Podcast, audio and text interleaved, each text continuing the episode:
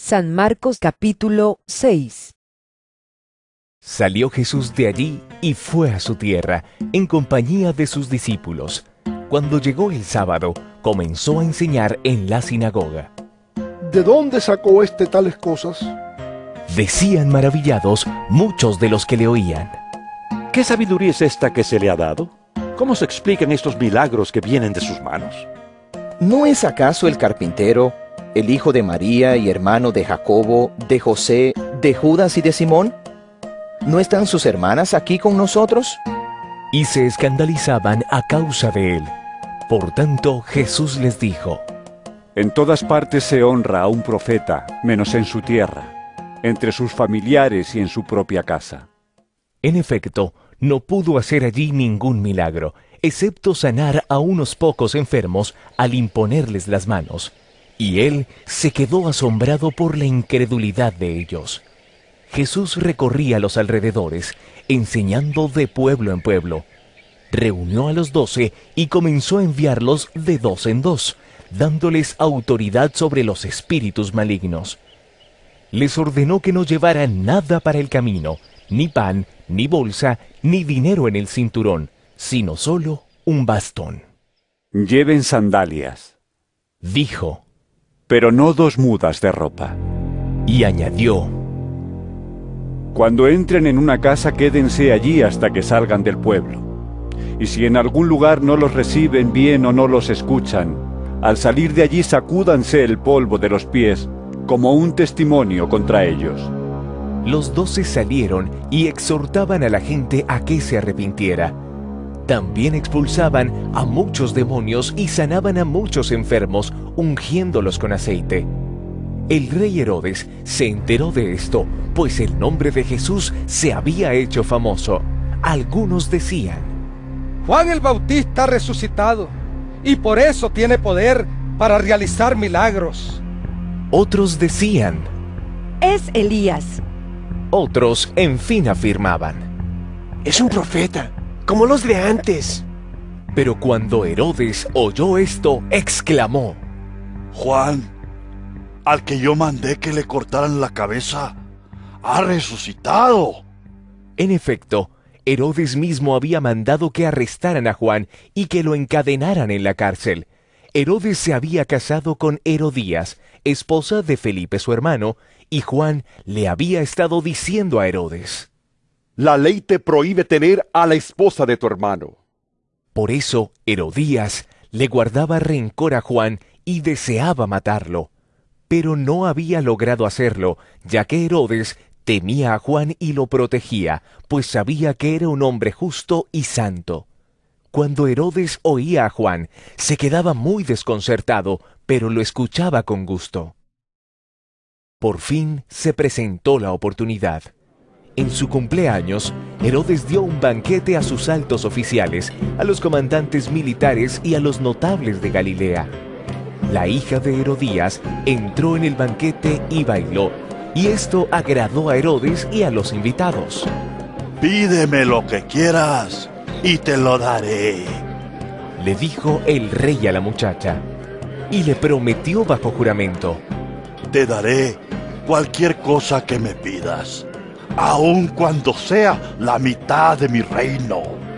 Ella salió a preguntarle a su madre. ¿Qué debo pedir? La cabeza de Juan el Bautista. Contestó. Enseguida se fue corriendo la muchacha a presentarle al rey su petición. Quiero que ahora mismo me des en una bandeja la cabeza de Juan el Bautista. El rey se quedó angustiado, pero a causa de sus juramentos y en atención a los invitados, no quiso desairarla. Así que enseguida envió a un verdugo con la orden de llevarle la cabeza de Juan. El hombre fue, decapitó a Juan en la cárcel y volvió con la cabeza en una bandeja. Se la entregó a la muchacha y ella se la dio a su madre. Al enterarse de esto, los discípulos de Juan fueron a recoger el cuerpo y le dieron sepultura. Los apóstoles se reunieron con Jesús y le contaron lo que habían hecho y enseñado.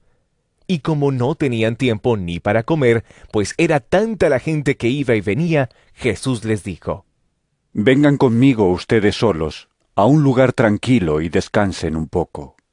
Así que se fueron solos en la barca a un lugar solitario.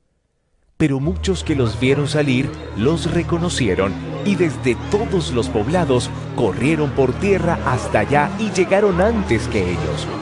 Cuando Jesús desembarcó y vio tanta gente, tuvo compasión de ellos porque eran como ovejas sin pastor. Así que comenzó a enseñarles muchas cosas. Cuando ya se hizo tarde, se le acercaron sus discípulos y le dijeron, Este es un lugar apartado y ya es muy tarde. Despide a la gente para que vayan a los campos y pueblos cercanos y se compren algo de comer. Denles ustedes mismos de comer. Contestó Jesús. Eso costaría casi un año de trabajo. Objetaron. ¿Quieres que vayamos y gastemos todo ese dinero en pan para darles de comer? ¿Cuántos panes tienen ustedes? Preguntó. Vayan a ver. Después de averiguarlo, le dijeron, cinco y dos pescados. Entonces les mandó que hicieran que la gente se sentara por grupos sobre la hierba verde. Así que ellos se acomodaron en grupos de cien y de cincuenta. Jesús tomó los cinco panes y los dos pescados y mirando al cielo los bendijo. Luego partió los panes y se los dio a los discípulos para que se los repartieran a la gente. También repartió los dos pescados entre todos. Comieron todos hasta quedar satisfechos, y los discípulos recogieron doce canastas llenas de pedazos de pan y de pescado. Los que comieron fueron cinco mil. Enseguida, Jesús hizo que sus discípulos subieran a la barca y se le adelantaran al otro lado, a Bethsaida, mientras él despedía a la multitud. Cuando se despidió, fue a la montaña para orar. Al anochecer, la barca se hallaba en medio del lago y Jesús estaba en tierra solo. En la madrugada, vio que los discípulos hacían grandes esfuerzos para remar, pues tenían el viento en contra. Se acercó a ellos caminando sobre el lago e iba a pasarlos de largo. Los discípulos, al verlo caminar sobre el agua, creyeron que era un fantasma y se pusieron a gritar llenos de miedo por lo que veían. Pero él habló enseguida con ellos y les dijo, Cálmense, soy yo, no tengan miedo. Subió entonces a la barca con ellos y el viento se calmó. Estaban sumamente asombrados porque tenían la mente embotada y no habían comprendido lo de los panes. Después de cruzar el lago, llegaron a tierra en Genezaret y atracaron allí. Al bajar ellos de la barca, la gente enseguida reconoció a Jesús. Lo siguieron por toda aquella región y a donde oían que él estaba, le llevaban en camillas a los que tenían enfermedades.